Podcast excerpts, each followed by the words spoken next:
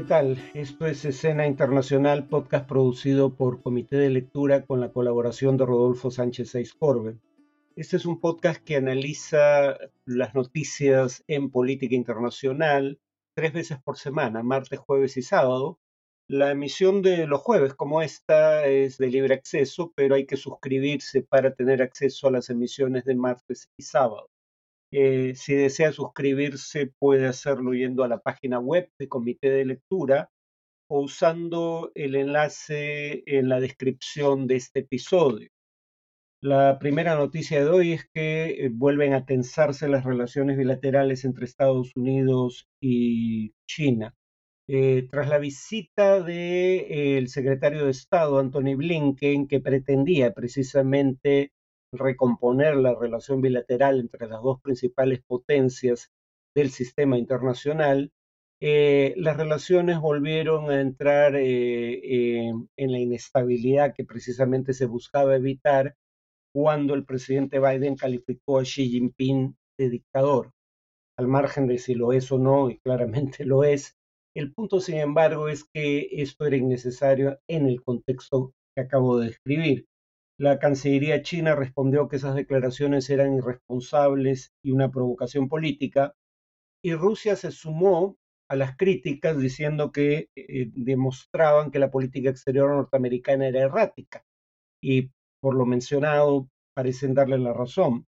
Rusia y China habían declarado ya una asociación estratégica poco antes de iniciarse la invasión de Ucrania, eh, que según Xi Jinping no tenía límites en la práctica, sin embargo, China ha tomado cierta distancia de las acciones rusas en Ucrania, en parte porque además pretenden al momento ser un mediador en el proceso. Y en medio de las sanciones de la OTAN y el G7 contra Rusia, eh, ese país se ha vuelto cada vez más dependiente de su relación económica eh, con China. Eh, de un lado, China no ha condenado formalmente la invasión rusa, aunque habla de la conveniencia en su propuesta de paz de que se reconozca la integridad territorial y la soberanía de todos los estados, y por el contrario ha aumentado sus importaciones de combustibles fósiles como petróleo y carbón provenientes de Rusia, por el hecho obvio de que, dadas las circunstancias, es decir, las sanciones, Rusia los vende con descuento, es decir, a un precio menor a su cotización en los mercados internacionales. Eh, pero, como dijimos también en una ocasión anterior, el comercio de China con eh, los países de la OTAN eh, es más de 10 veces el comercio que tiene con Rusia. Entonces, por eso China debe hilar fino en esta materia para no antagonizar a ninguna de las partes. La segunda noticia de hoy es que en Colombia se llevaron a cabo protestas contra las reformas del gobierno de Gustavo Petro y el Congreso rechazó su propuesta de reforma laboral.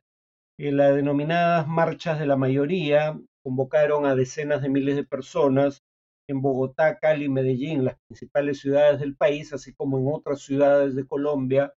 como Barranquilla, Bucaramanga o Cúcuta. Estas manifestaciones eh, son en respuesta y parecen haber superado en número a las manifestaciones en favor de las propuestas de Petro que se realizaron hace un par de semanas. Según la policía, participaron más de 90.000 personas, eh, de las cuales 30.000 participaron en la capital, Bogotá. El Congreso, además, paralelamente archivó la reforma laboral de Petro, uno de los ejes de su campaña electoral de 2022. A juicio de sus detractores, la reforma laboral elevaba los costos laborales a un punto en el que la mayoría de los empleadores no iban a estar en condiciones de asumir. Eh, y como consecuencia, lo más probable, según estas críticas, era que la propuesta, más allá de sus buenas intenciones, incrementase el desempleo y la informalidad en la economía colombiana. Eh, la propuesta de Petro eh, priorizaba, por ejemplo, los contratos de plazo indefinido, una forma de eh, garantizar la estabilidad eh, laboral, aumentaba los requisitos para que una empresa pueda despedir trabajadores y aumentaba los pagos a los trabajadores por jornadas nocturnas, entre otras modificaciones. Finalmente, em, la ONU afirma que el régimen talibán no será reconocido por la institución si siguen las restricciones que ha impuesto sobre eh, la vida social de las mujeres en ese país. La enviada de la ONU para Afganistán, Rosa Otumbayeva, eh, advirtió al régimen talibán de que no iba a obtener ese reconocimiento, que eso era imposible, mientras mantuviera una infinidad de medidas que violan los derechos de las mujeres. Ante el Consejo de Seguridad de la ONU, eh, Tumbayeva dijo que los talibanes piden ser reconocidos por Naciones Unidas y sus miembros, pero a la vez actúan contra los valores claves expresados por la Carta de la ONU. Además, hizo notar que era un gobierno, el de los talibanes, compuesto íntegramente por hombres, sin participación femenina, que el régimen, como hemos visto en ocasiones anteriores, prohíbe a las niñas la educación secundaria y superior, eh, ha impuesto restricciones laborales y a la libertad de movimiento de las mujeres, incumpliendo las promesas que formuló el régimen en su momento a la comunidad internacional. En abril pasado, en abierto desafío a la ONU, el régimen talibán vetó el trabajo de mujeres afganas en esa organización,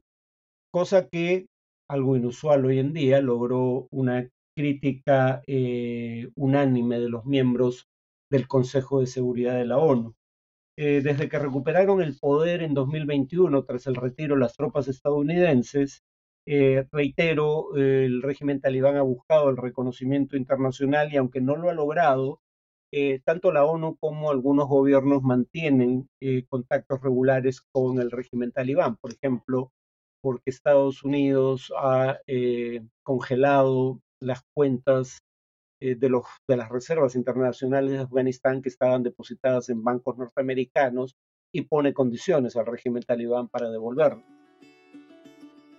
En cuanto al tema de análisis, em, recordarán que hace unas semanas se llevó a cabo una cumbre de presidentes sudamericanos convocada en Brasil por el presidente de ese país, Luis Ignacio Lula da Silva. Lula es el sobrenombre, en realidad, que se pone entre los nombres y el apellido. Y en esa ocasión, eh, Lula dijo que em, frente a la narrativa que presentaba a Venezuela como un país que no era una democracia y no respetaba los derechos humanos, Venezuela debía presentar su propia narrativa basada en los hechos verdaderos, implicando que las críticas mencionadas al régimen venezolano no eran verdaderas. Para crédito suyo, el único líder de izquierda en la reunión, además de Luis Lacalle Pou, que es más bien de orientación conservadora, el único líder de izquierda presente en la reunión que criticó a Lula y criticó la situación de los derechos humanos en Venezuela fue el presidente chileno, Gabriel Boric, que dijo que el tema de los derechos humanos en Venezuela no era mero resultado de una narrativa que no se atuviera a los hechos y que era una realidad inconmovible y exigía que todos los gobiernos, eh, independientemente de su orientación política, respetaran los derechos humanos. Yo empezaré diciendo que entiendo por qué hay necesidad de establecer relaciones diplomáticas y cooperación con el gobierno venezolano, pero dicho lo cual, eh, presentaré alguna de la evidencia que corrobora que efectivamente se trata de un régimen que es una dictadura que viola sistemáticamente derechos humanos. Eh, en primer lugar, eh, hay que tener relaciones diplomáticas con el gobierno de Maduro eh, si se quiere tener relaciones con Venezuela, sencillamente porque ya no hay alternativa. Durante un par de años, casi tres, la oposición venezolana creó un gobierno interino presidido por Juan Guaidó, eh, que obtuvo el reconocimiento de la mayoría de gobiernos de América Latina y el Caribe, de Estados Unidos, de Canadá y de buena parte de la Unión Europea. Dicho eso, sin embargo, habría que añadir que eh, el gobierno interino de eh, Guaidó fue disuelto por la propia oposición venezolana en diciembre de 2022, el año pasado. Así que ahora solo queda el gobierno de Maduro, pero incluso cuando existía el gobierno de Guaidó, no ejercía para efectos prácticos, eh, digamos, el cargo en Venezuela. Por eso, por ejemplo, Luis Lacalle Pou, un presidente conservador del Uruguay, decía lo siguiente en declaraciones a una radio de su país. Nosotros reconocemos a Juan Guaidó como presidente de la Asamblea Nacional, que es el organismo legítimo del país, pero reconocerlo como presidente cuando está ejerciendo de facto Maduro es un paso que no podemos dar. Piensen, por ejemplo, en la crisis migratoria que, se, tuvo lugar en la frontera entre eh, Chile y Perú eh, este año y que involucraba a ciudadanos venezolanos, con quien hubo que negociar el, el fletado de aviones que viajaran al norte de Chile para eh, repatriar a Venezuela a eh, los inmigrantes varados entre los puestos de control fronterizo de Chile y Perú fue el gobierno de Maduro. Eh, en el caso de Brasil es el gobierno de Maduro con el cual habría que lidiar para afrontar los efectos de la migración venezolana en el norte del Brasil sobre el empleo en la frontera amazónica entre ambos países. Y es el gobierno de Maduro quien ofrece a, perdón, a Brasil eh, generación eléctrica o oferta de electricidad generada en Venezuela para el consumo de eh, la Amazonía brasileña en la región fronteriza. Hay especialistas que dudan de la capacidad venezolana de generar la electricidad ofrecida, pero el punto es que eh, en la medida en que Venezuela pueda generar electricidad, eso es algo que hay que negociar con el gobierno de Maduro, no con otra autoridad. Em, por otro lado, hay esfuerzos de mediación que incluyen desde la dictadura cubana hasta el gobierno democrático de Noruega, pasando por el gobierno de Gustavo Petro en Colombia, que buscan acercar posiciones en una negociación entre la oposición venezolana y el gobierno de Maduro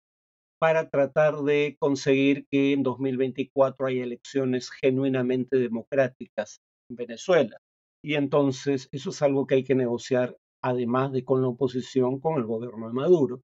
Es cierto que eh, es difícil creer que el gobierno de Maduro, que ya ha renegado de ofertas hechas en negociaciones similares en el pasado, vaya a cumplir con lo que ofrezca en esta ocasión. Por ejemplo, Maduro, que va a postular muy probablemente a la reelección presidencial en 2024, no tuvo mejor idea que colocar a su esposa, Celia Flores, como presidenta de la comisión que debe elegir a la nueva autoridad electoral, es decir, el Consejo Nacional Electoral venezolano. Si ya el Consejo Nacional Electoral eh, saliente tenía mayoría oficialista, es de temer que eso sea eh, aún más grave, con cinco miembros, eran tres oficialistas, dos opositores, es probable que eso sea aún más grave, ese desbalance en un CNE eh, elegido por una comisión presidida por la esposa del candidato a la reelección, bajo un gobierno autoritario, habría que añadir. También está el hecho de que probablemente haya razones válidas para eh, pensar que las sanciones contra Venezuela, eh, más que ayudar a la democratización del país, podrían ser contraproducentes. Eh, digamos, se atribuye a, Einstein haber dicho que la definición de la definición de irracionalidad era hacer siempre lo mismo, esperando que eventualmente diera un resultado diferente. Todo parece indicar que Einstein jamás dijo eso, pero al margen de quién sea el que acuñó o la que acuñó la expresión, parece válida. Eh, si 60 años de sanciones generalizadas por parte de Estados Unidos contra Cuba no han hecho un ápice por eh, democratizar el régimen político cubano, ¿por qué creer que sanciones de menor calado contra Venezuela iban a lograr ese objetivo? Pero además hay suficientes investigaciones académicas que sugieren que eh, las sanciones perjudican más a la población que al régimen político al que van dirigidas. Por ejemplo, porque en casos como el de Irán, eh, el régimen le concede el monopolio de la importación de productos bajo sanciones a grupos allegados al propio régimen, con lo cual fortalece su lealtad y eh, transfiere los costos a los ciudadanos de a pie. Estados Unidos, de cualquier modo, ya ha empezado a levantar algunas de las sanciones, por ejemplo, las sanciones que pesaban sobre las actividades que la empresa estadounidense Chevron podía realizar en el sector petrolífero en Venezuela. Eh, y el levantamiento del resto de las sanciones está condicionado a que haya elecciones democráticas el próximo año. Entonces, hay razones para entender por qué, pese a la naturaleza del régimen venezolano, es conveniente establecer relaciones diplomáticas con él. Dicho todo lo cual, sin embargo, eso no debería llevar a escamotear la naturaleza del régimen. Eh, yo entendería que Lula guarde silencio respecto a la situación de los derechos humanos en Venezuela, pero no que mienta para sacarle las castañas del fuego al dictador venezolano. Recordemos que Venezuela se ha retirado de la OEA para no estar ya bajo el escrutinio de la Comisión Interamericana de Derechos Humanos y que también se retiró de la Convención Americana de Derechos Humanos para no estar bajo la jurisdicción de la Corte Interamericana de Derechos Humanos. Pese a lo cual, dicho sea de paso, la Comisión Interamericana de Derechos Humanos sigue presentando denuncias contra Venezuela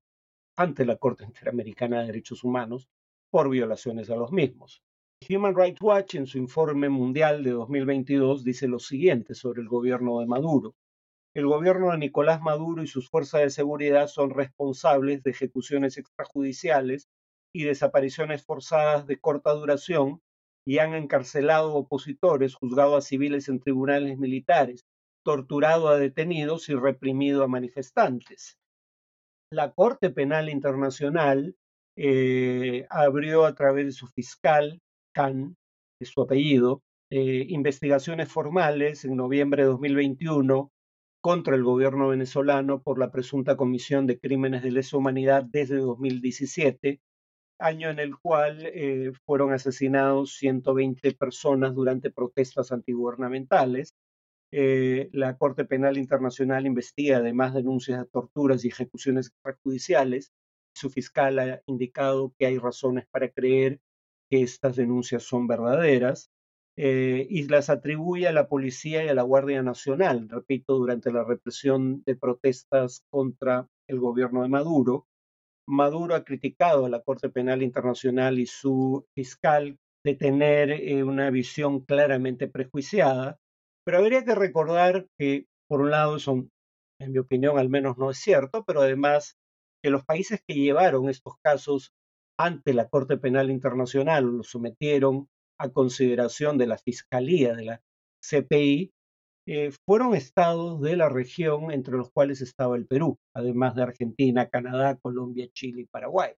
Esto en relación a quienes hoy en día quieren eh, retirar al Perú de la competencia contenciosa de cortes internacionales como la Corte Interamericana de Derechos Humanos, habría que recordar que el Perú es quien le exigía al gobierno de Venezuela que cumpla con las recomendaciones de la Comisión Interamericana de Derechos Humanos en, lo relativo a Juan Guaidó y las medidas tomadas en su contra. Eh, fue Perú quien votó contra la invasión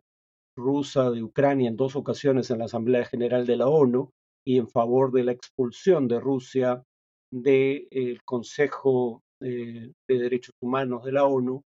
Perú estuvo a favor de formar un grupo de expertos de la ONU para investigar violaciones a derechos humanos en Nicaragua y ahora vemos que eh, Perú también llevó el tema de las violaciones a derechos humanos en Venezuela a, eh, o las puso a consideración junto con otros países